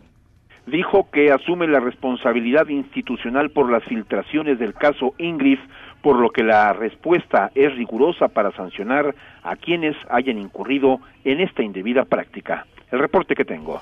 Muchísimas gracias, Juan Carlos. Oye, tenías también una actualización en torno a Oscar Andrés, alias El Lunares, el líder de la Unión Tepito, ¿cierto? Efectivamente, Ana Francisca, la Fiscalía Capitalina presentó a una víctima que no existe para acusar a Óscar Andrés Flores, alias El Lunares, por el delito de secuestro expresa agravado, por lo que el juez de control decretó la libertad del inculpado. Autoridades allegadas al caso informaron que durante la audiencia de vinculación a proceso, la supuesta víctima compareció en la sala de oralidad y aclaró que nunca ha sido víctima de algún delito, que tampoco es comerciante y que es víctima, en este caso, de suplantación de identidad. Este hecho podría interpretarse como simulación de pruebas o fabricación de culpables, lo que echó por tierra el proceso de la imputación de la Fiscalía como resultado de una indagatoria efectuada por la Policía de Investigación. El supuesto afectado sostuvo ante el juzgador que fueron utilizados sus datos personales, por lo que la citación del Poder Judicial llegó a su domicilio sin que él esté implicado en dicho caso. Cabe mencionar que la firma ni la fotografía de la credencial del lector del supuesto afectado tampoco corresponden con la de la persona que obra en la carpeta de investigación. Inicialmente el juzgador libró orden de aprehensión contra Lunares con base en las pruebas que presentó el Ministerio Público, entre las que se encuentra el documento oficial y la denuncia formal del supuesto afectado. De acuerdo con el criterio del Poder Judicial de la Federación, Ana Francisca, que se refiere al efecto corruptor de la prueba ilícita emitido en agosto de 2018, se establece que se debe decretar libertad inmediata cuando la actuación de la autoridad se encuentre en una práctica viciada. Y es el reporte que tengo. Te agradezco mucho, Juan Carlos. Gracias, muy buenas tardes. Buenas tardes. Por cierto, ¿qué dijo la jefa de gobierno de la Ciudad de México, Claudia Sheinbaum, en torno a este asunto de que Lunares va a salir libre del reclusorio norte? Eh, así, así lo dijo. Así, así lo dijo. Hay que preguntarle a la fiscal. Hay que, hay que preguntarle a la fiscal. ¿Perdón? La liberación de Lunares. Indignante. En su cuenta de Twitter dijo inconcebible e inaudito. Inconcebible e inaudito. Eh, en Zacatecas, este es otro de los casos que, qué barbaridad. es que, a ver, eh, ¿Se acuerdan? Una mujer fue recluida en una prisión exclusiva para hombres y eh, fue violada por un custodio. Eh, este es un caso que ha causado indignación seria allá en Zacatecas, el cese del director del penal, por supuesto, declaraciones del secretario de Seguridad Israel Camberos en el sentido de que el ataque a la mujer eh, pues no se podía considerar una violación como tal, pues porque no había no había sido pues, violada con el pene, básicamente para decirlo eh, co co como es. Eh, Mario Padilla, corresponsal de MB Noticias en Zacatecas, platícanos qué nivel de indignación. Cuéntanos.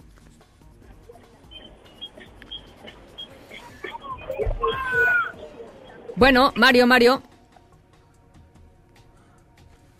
¿No está Mario Padilla? ¿Lo tenemos ahí? No está Mario Padilla. En un segundito más vamos a una pausa. En un segundito más eh, entramos con Mario Padilla allá hasta Zacatecas para que nos platique sobre este caso y sobre las declaraciones del secretario de Seguridad Israel Camperos. Vamos a la pausa. En directo con Ana Francisca Vega por MBS Noticias. En un momento regresamos. Este podcast lo escuchas en exclusiva por Himalaya. Continúas escuchando en directo con Ana Francisca Vega por MBS Noticias. Respeto por nosotras. Y sabían perfecto que publicar la cara del tipo iba a complicar el proceso. Entonces, no sabemos con qué afán lo hicieron, pero queda claro que respeto por la víctima no hubo. Queremos hacer un llamado a la sociedad para que de una vez por todas dejen de, de, compartir ese, ese tipo de contenido, que se deje de lucrar con el cuerpo de la mujer de esa manera. Esa es una de nuestras principales demandas, hacer un llamado a la sociedad en general, en general. O sea, esto no es de, un medio puede publicar la nota, entiendo que tenga difusión, pero no es posible que como sociedad estemos así de podridos, no es posible. Estamos apelando a que se deje de trabajar la información de una manera tan irresponsable por parte de los periodistas en las que los datos se filtran a, Internet como si no fuera nada. Y eso vulnera no solamente a la persona, a la víctima, vulnera a sus familias. Entonces eso es lo que estamos haciendo, ya un llamado a periodista, al periodismo responsable. Bueno, pues obviamente eh, uno de los temas que abrió eh, el feminicidio de, de, Ingrid Escamilla, una de las cosas que tiene hoy a estas a estas jóvenes en, en la calle manifestándose eh, y, digamos literalmente eh, con un nivel de, de enojo que se entiende y me parece que es total y absolutamente justificado, es la filtración de las fotografías del cuerpo de, eh, de Ingrid eh, pues, destrozada y la publicación por parte de ciertos medios de comunicación de estas fotografías, la difusión en redes sociales de estas fotografías. Y pues se abre la conversación en torno a la responsabilidad de los medios de comunicación y, en, y, de, y, y hasta dónde es información y en qué momento deja de ser información y uno tiene que ponerse a pensar en en no revictimizar a las personas y en los derechos de las personas y en la dignidad de las personas. Para eso queríamos platicar pues con alguien que sabe mucho de este tema y es Daniel Moreno, director de Animal Político. ¿Cómo estás, Daniel? Me da mucho gusto saludarte. Hola, ¿cómo estás? Igualmente, muchísimas gracias por el espacio tu público. Pues platícanos un poco, Daniel, eh, cuál es la cuál es tu perspectiva. Eh, evidentemente leíste la, lo que publicó la prensa esta mañana, eh, que creo que es, digamos, pues, no, sé si podría decir la defensa más clara, pero sí por lo menos la más explícita de, de este tipo de periodismo y, y, el compromiso, digamos, que hace, entrecomillado lo digo. Con todas las comillas. Exactamente, ¿no? Entrecomillado de, de esta revisión que se plantea que se plantea hacer. Pero, ¿cuál es tu visión? Mira, yo creo que eh, es un mal momento el que estamos eh, viviendo en los medios. Sí, es un mal momento porque creo que en aras de ganar una lectura, de ganar un clic, estamos siendo capaces de casi todo. Y se nos olvida, yo creo, los básicos del periodismo. Y los básicos tienen que ver eh, con para qué hacemos periodismo y, por supuesto, entender que esto es un servicio. Y es un servicio para la gente eh, un servicio que además no puede pasar por encima de principios elementales como la defensa de los derechos humanos, como la no revictimización de, en este caso de Ingrid, como elementos básicos, mira, hay uno tan simple que es no le hagas a otro lo que no te gustaría que te hicieran a ti. O sea, principios básicos pues del periodismo que olvidamos con una facilidad eh, preocupante. Y lo pienso, déjame, déjame hacer una referencia personal primero, que es, eh, mi hija estuvo en la marcha, eh, ha estado pues en las marchas de hoy, y no es fácil eh, cuando te cuenta la cantidad de cosas que se dicen contra los periodistas en una manifestación así. Y digo que no es fácil porque no queda otra más que decirles que tienen toda la razón. Evidentemente hay todas las excepciones que se quieran y, y creo que en ese sentido eh, negar que ha habido una evolución de los medios sería absurdo. Pero tienen razón en otro sentido, tienen razón en el sentido de que los medios en este tema en particular y de manera muy destacada, pero ni, pero ni de lejos solo en este tema, parece que siempre vamos en el último vagón del tren de los cambios de este país. Es decir, eh, nosotros en los medios seguimos sin entender cosas tan básicas como eh, la importancia, insisto, del respeto a las víctimas. Eh, un debate que en la sociedad ya lleva un rato, que hoy vemos a eh, particularmente a la generación menor de 30 años absolutamente consciente, saliendo a protestar, enojadas, cuidándose unas a otras, y los medios seguimos publicando en portada una foto que es francamente una agresión. y, eso quizá, insisto, es una de las partes tristes, que ¿cómo le dices, y, yo sé que en tu caso que también tienes hija, ¿cómo le decimos, híjole, pero no son todos los periodistas? No, no, lo cierto es que estamos en un sistema de medios en donde es eh, preocupantemente regular el que no se piensan en las consecuencias de lo que publicamos, que se cree que la nota es la nota y ese tiene que ser el criterio, cuando eso es un criterio incompleto, cuando eso no es entender ¿Para qué damos información? Nosotros no somos eh, chismosos medianamente profesionales, no somos eh, correveidiles, no somos eh, quienes simplemente señalamos, mira, te caché. No, no.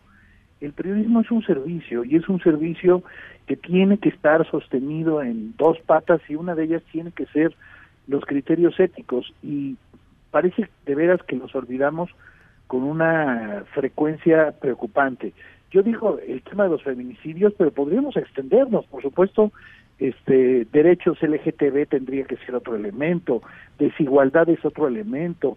O sea, ¿cómo es posible que sigamos publicando cabezas estilo eh, eh, la mató por amor?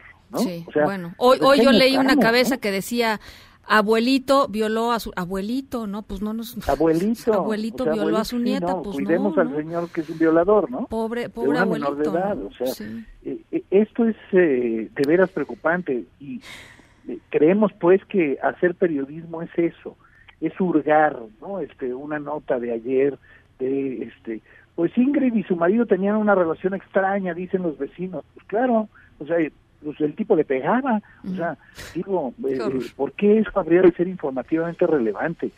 No pues eh, cuidamos cosas tan básicas como preguntarnos por qué vamos a publicar algo, qué le va a dar a los lectores, a los radioescuchas, a los televidentes eso que vamos a publicar. Eh, ¿Cómo es indispensable pues hacer la reflexión antes de publicar? Pues simplemente de preguntarnos, digo, si a mí eh, hoy la prensa me hubiera dicho, hicimos esto en un acto consciente porque creemos que visibilizar, bueno, podríamos debatirlo, ¿eh?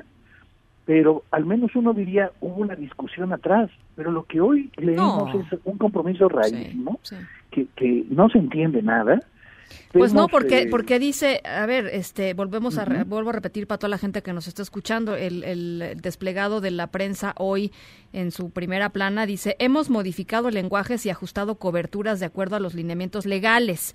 No, no habla ni de ética ni de, nada, ¿no?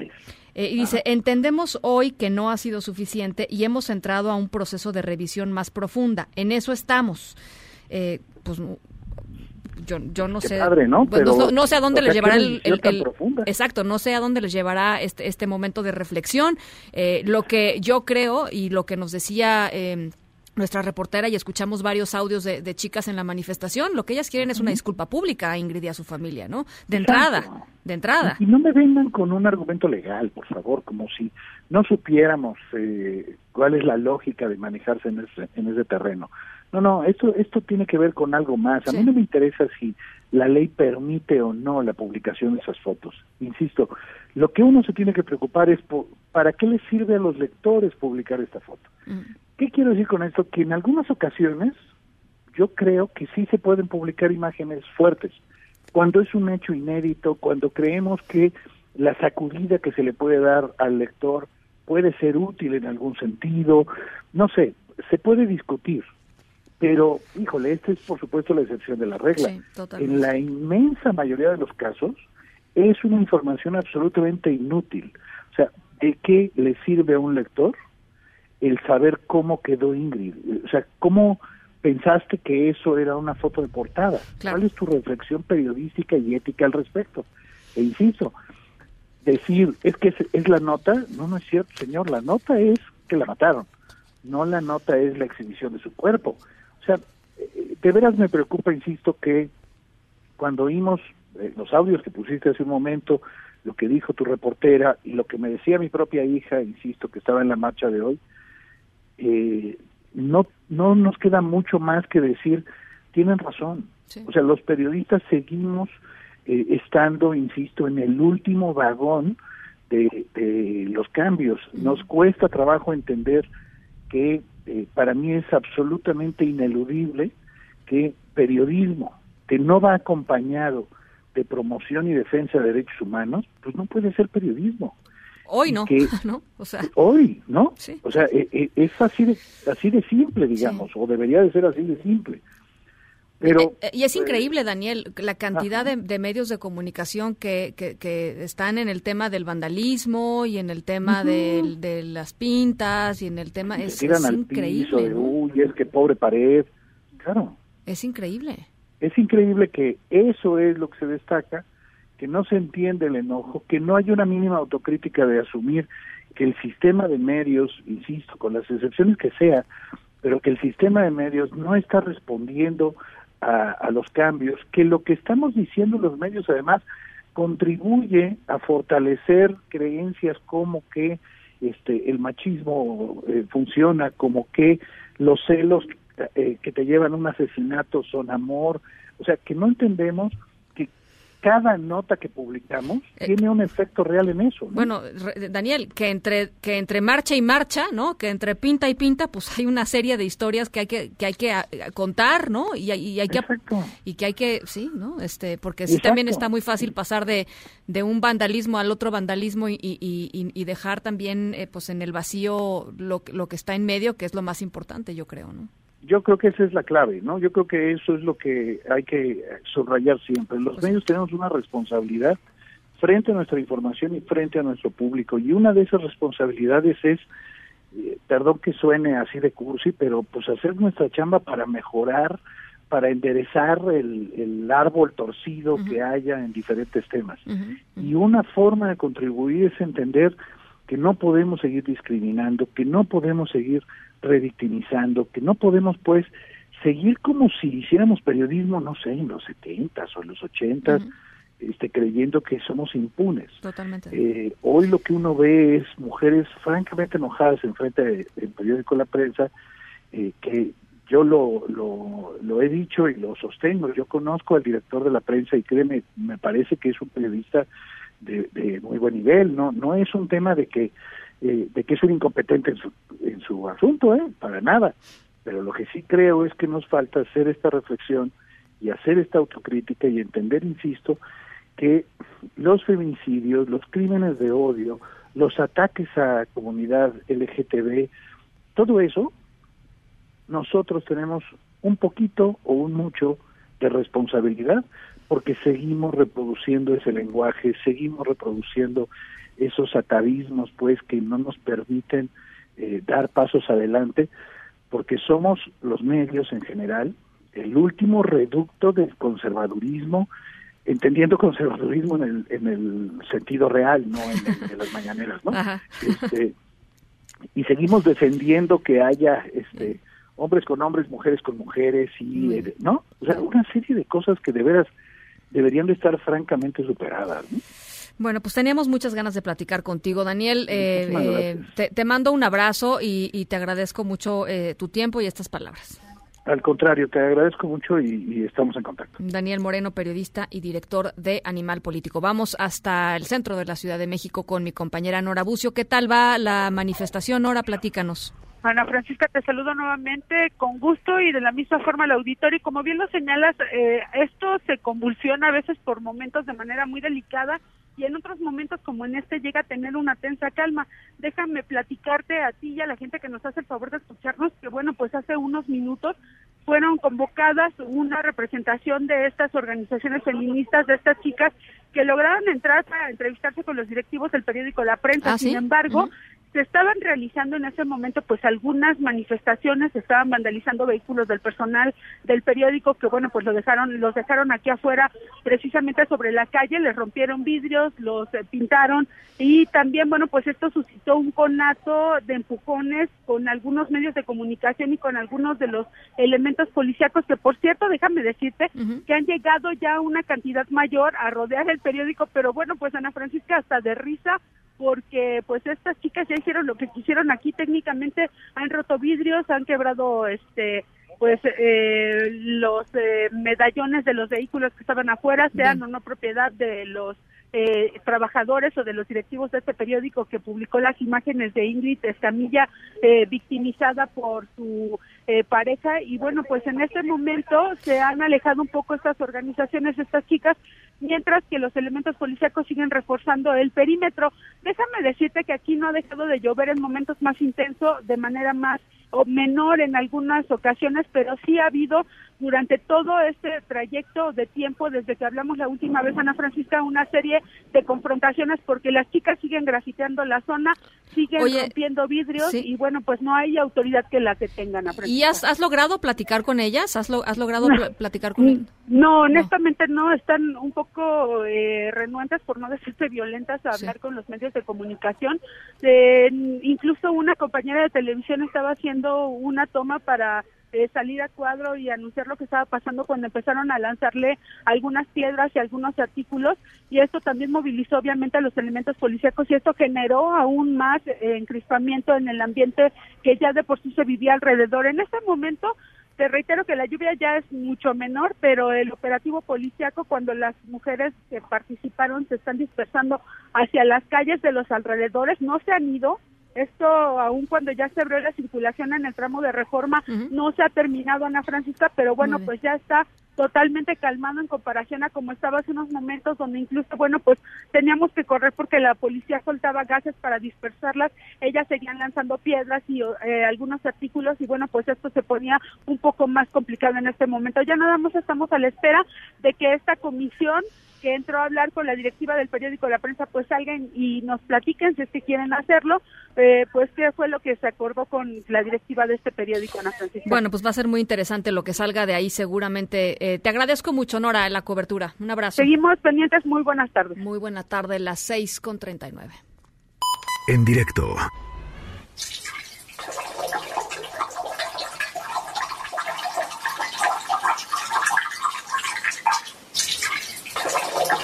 Bueno, nuestra historia sonora de hoy ya les contaba, tiene que ver con alguien que recorrió durante dos años 20 kilómetros diarios para encontrar el amor eh, en Estados Unidos. Eh, a su paso, a su paso, em, pues fue dejando marcas, marcas. Em, ya se podrán imaginar de qué marcas estoy hablando. ¿No? Uno se imagina con este sonido. Em, escalas técnicas. Que les llaman algunas personas. Em, la diferencia es que, bueno, pues la, protagonista de nuestra historia sonora de hoy hacía estas escalas técnicas y dejaba estas marcas eh, por estrategia, por estrategia, más que por necesidad. ¿Se imaginan de quién estoy hablando? En un ratito más les platico, las 6 con 40, pausa y regresamos.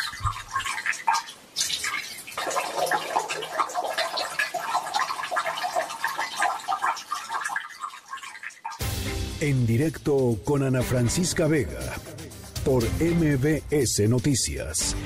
En un momento regresamos. Este podcast lo escuchas en exclusiva por Himalaya.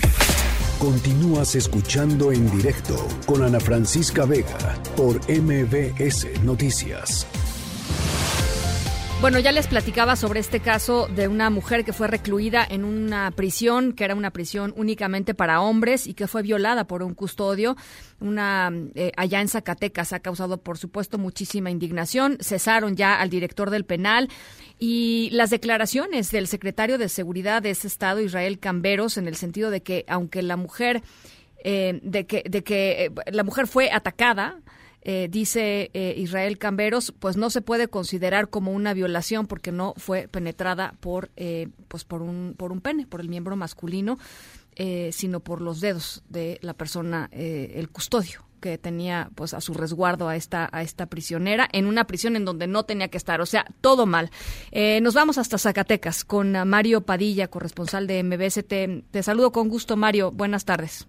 Ana Francisca, buenas tardes. Buenas tardes al auditorio. Como bien lo mencionas, y luego de conocer este caso, fue a través de una recomendación de la Comisión de Derechos Humanos del Estado de Zacatecas de que una mujer fue internada en una cárcel en el área de varones. Fue destituido el director de Prevención y Adaptación Social del Estado, Adán Jiménez Solano. La Comisión, de Estatal, la Comisión de Derechos Humanos del Estado de Zacatecas estableció que se violaron los derechos de una mujer interna en la cárcel digital de Calera, Zacatecas, a unos 25 kilómetros al noroeste de la capital del Estado agredida sistemáticamente y víctima de violación equiparada. El secretario general de gobierno, Jesús Salas Dávila, informó que van a investigar a fondo los hechos y se busca responsable, un custodio, del lugar, comandante, que no es localizado desde que se dio a conocer lo sucedido a la mujer. Está internada y procesada por la presunta comisión del delito de secuestro agravado y fue metida en un área de varones en la cárcel que acabo de referirles, al declarado de Víctor Rosales. Y bien, el gobierno justificó que es una cárcel mixta cuando en el Estado solamente existe un centro de internamiento para mujeres y es el de Cieneguilla, Zacatecas. La situación de violencia, de ataques sexuales se daban cuando la víctima era llevada de un área a otra en los llamados puntos ciegos de las cámaras de vigilancia y solo podía tomar ducha en presencia de una de las mujeres del área administrativa, que era la que le acompañaba.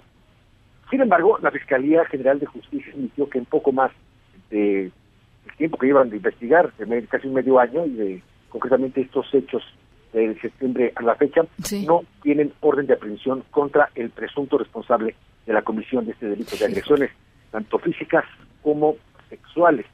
La quejosa se había, se había manifestado ante la Comisión de Derechos Humanos había agresiones sexuales a su persona y comenzaron desde el mismo día de su llegada al centro penitenciario, el 19 de septiembre, y fueron escalando paulatinamente a medida que pasaban los días. Los días. El contrario a lo que Ismael Hernández Camberos este, dice, la Comisión de Derechos Humanos del Estado de Zacatecas tiene un informe psicológico en el que se cuenta con resulta neurosis, presenta neurosis de ansiedad acompañado de signos y síntomas de posibles situaciones de abuso sexual y dictamen psicológico en el que se concluye que presenta una depresión grave y signos y síntomas propios de una violación. Además, tienen un certificado médico clínico forense que se le realizó a la víctima y se concluyó que presenta lesiones de índole sexual, pese a que se emitieron alrededor de 12 días después de los hechos que la propia eh, víctima manifestó, Ana Francisca. Entonces, no hay, eh, Mario, no hay una orden de aprehensión en contra de esta persona, pero ¿cómo puede ser esto? No hay una orden de aprehensión, sin embargo dicen que ya está prófugo y no puede estar No, pues prófugo si no ha sido notificado. Qué barbaridad. Bueno, Es un comandante y parece que estuvo coludido con cuatro custodios más del mismo centro de internación. Qué barbaridad. Bueno, pues vamos a estar pendientes de este caso, Mario. Te saludo con mucho, con mucho gusto y con mucho afecto hasta Zacatecas. Gracias, Ana Francisca. Buenas tardes. Buenas tardes al auditorio. Un abrazo, buenas tardes. En directo. Navigation resumed. Turn right. In 200 meters, turn right. Turn left. Keep left at the fork. Then, turn left.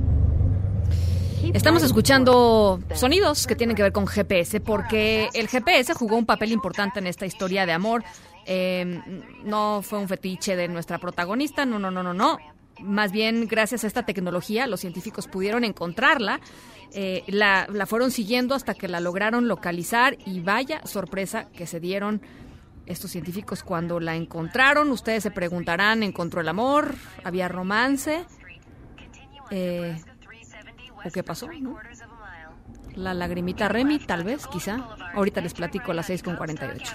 Navigation resumed. Turn right. In 200 meters, turn right. Turn left. Keep left at the fork. Then, turn left. Keep right at the fork. Then, En un momento continuamos en directo con Ana Francisca Vega. Este podcast lo escuchas en exclusiva por Himalaya. Continúas escuchando en directo con Ana Francisca Vega por MBS Noticias.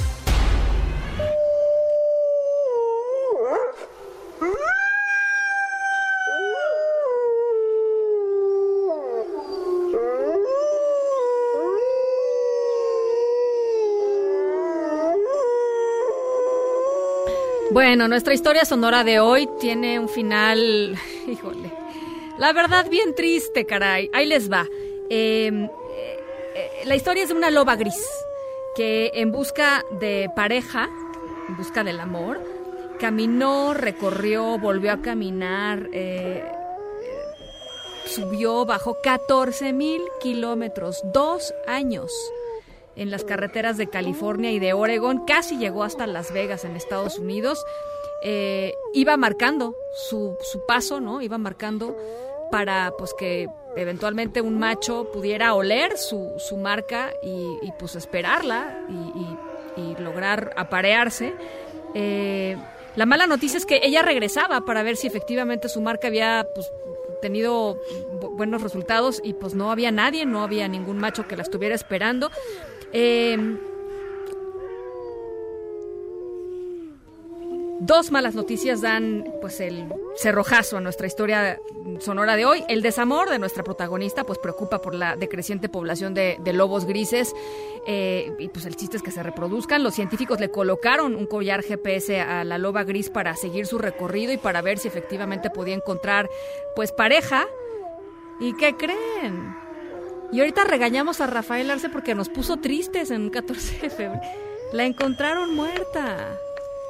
O sea, murió de amor, de desamor, murió de desamor.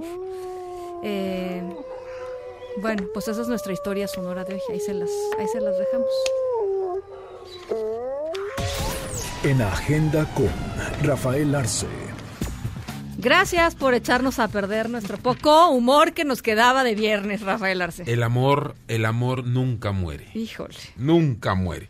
Siempre está Ah, ahí. qué ¿Cómo? triste historia. Sí. Pero bueno, ya, ya, ya. Sí, triste. Sí, triste cosas. por varias, varias situaciones. Oye, Ana, buenas tardes. Buenas noches a usted que nos escucha y que nos ve. Gracias por estar ahí. Oye, Por- te tengo que decir una cosa, Rafa. Sí. Afuera está lloviendo. Afuera está lloviendo. Es 14 de febrero. Así es. Quincena y viernes. lloviendo, Mándales un mensaje, ¿no? Manda un mensaje. Adentro no sopla el viento. Híjole. Ay, no me la... Wow, no sé ni qué cantó, pero bravo, No de- no bravo. dejes que transcurra el tiempo. bueno, bien. Ana, a lo que para lo que me pagan, ¿no? A lo que nos truje. Sí, exactamente. Sí, oigan, no, ustedes que están ahí afuera, disfruten este 14 de febrero.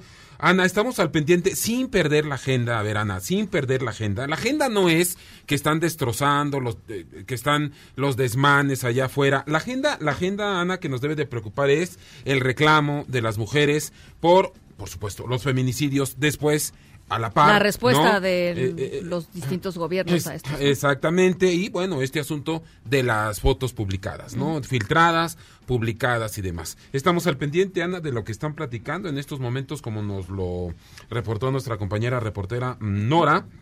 eh, eh, sobre las pláticas de las autoridades o funcionarios del periódico La Prensa y las eh, mujeres. Estamos al pendiente también en qué acaban estos destrozos, Ana, que estamos viendo aquí en los eh, eh, en, en los televisores, que eh, bueno ya destruyeron eh, metro, eh, el, mobiliario de los metrobuses y demás. De algunos, Y bueno, ¿no? A de ver, algunos, de vayamos, vayámoslo diciendo eh, cómo es, ¿no? Sí, sí, sí, bueno, claro, por donde por- de reforma, insurgentes, por donde está el asunto, ahí es donde pasan. No, no la esencia de la marcha, no quienes conforman la esencia de la marcha. Siempre hay personas que se infiltran y que. Bueno, ya dejemos de estos hablar del vandalismo, platiquemos de otra Qué cosa. cosa. Oye, la salida de Lunares, estamos al pendiente de que en algunos momentos más. El líder este, de la Unión Tepito libre por las calles de la Ciudad de México el- de ¿por qué, nueva Ana? cuenta. ¿Por qué, Ana? Pues por el tropiezo de las autoridades en materia de justicia de la Ciudad de México. Presentan a alguien que, pues que nomás no. Presentaron a alguien para que diera declaración y, y- y- resulta que pues no era ni quien habían dicho que era, ¿no?